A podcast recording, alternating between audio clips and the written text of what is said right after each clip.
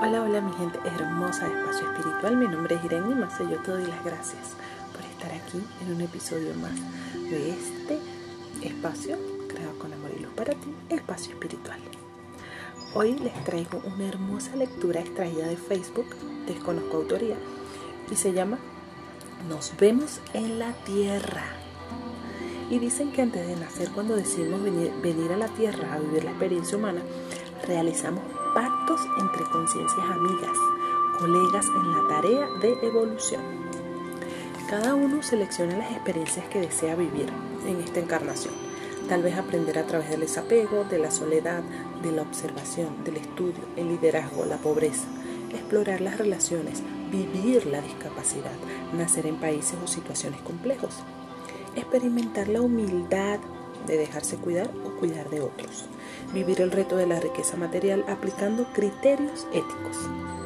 Así como se eligen las materias para matricularse en la universidad, se concretan las misiones, las interrelaciones, cada cual recibe su papel y nace. Hay que ser valientes para venir a la tierra sabiendo que venimos con todo olvidado, sin cartas marcadas. Algunas de estas almas se encontrarán desde su nacimiento como por ejemplo los hermanos, la familia, los padres, esa gente tan próxima y que a veces nos hace daño y nos resultan tan ajenas. A otros les corresponde ser compañeros de colegio, vecinos, mejores amigos, primeros amores, amigos de la universidad o del trabajo. Otros nos encontraremos ya adultos por casualidad, y esa casualidad está entre comillas, aunque detrás de cada casualidad se teje un plan que no percibimos aunque sean las redes sociales. Con algunas, con, algunas apenas nos vamos a rozar. Por ejemplo, el médico que nos atiende, el desconocido que nos ayuda en una situación difícil, el vecino insolente y ruidoso que nos hace practicar la paciencia o la asertividad, eh, que nos llevan al límite, las personas que nos llevan al límite. Nada es casual, en ninguna vida, nada, nada es casual. Tenemos libre albedrío y nos hemos repartido los papeles, pero no hay guion, improvisamos. Cada uno crea sus propios diálogos y acciones, aprende las lecciones y toma iniciativas y asume responsabilidades y aprendizaje.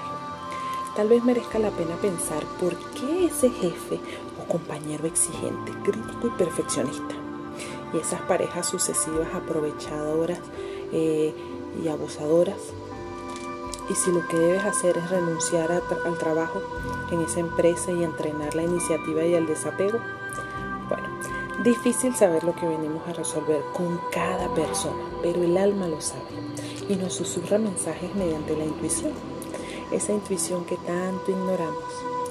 No recordamos, solo a veces intuimos un acuerdo para permanecer en grupo. Cada uno interviene en su propio desarrollo y en el de los demás. En cada encarnación, cada vez que nos metemos en este uniforme de carne que es el cuerpo humano, venimos a agregar conocimientos a nuestra conciencia. Cada experiencia es personal, no comparable a la de nadie. Algunas nos nutren, nos acarician y serenan. Todos nos enseñan. Reconocerás a estas personas en el transcurso de tu camino. Míralas directamente al alma y diles, te reconozco. Gracias por respetar el pacto de este escrito. Eh, desconozco la autoría, como ya les dije, pero me pareció súper interesante el poder reflexionar sobre este tema. El por qué a veces encontramos personas que nos irritan tanto, nos irritan con mucha facilidad. Y bueno, empecemos a desarrollar más esa intuición y empecemos a reconocer y a trabajar cada enseñanza que vinieron a darnos.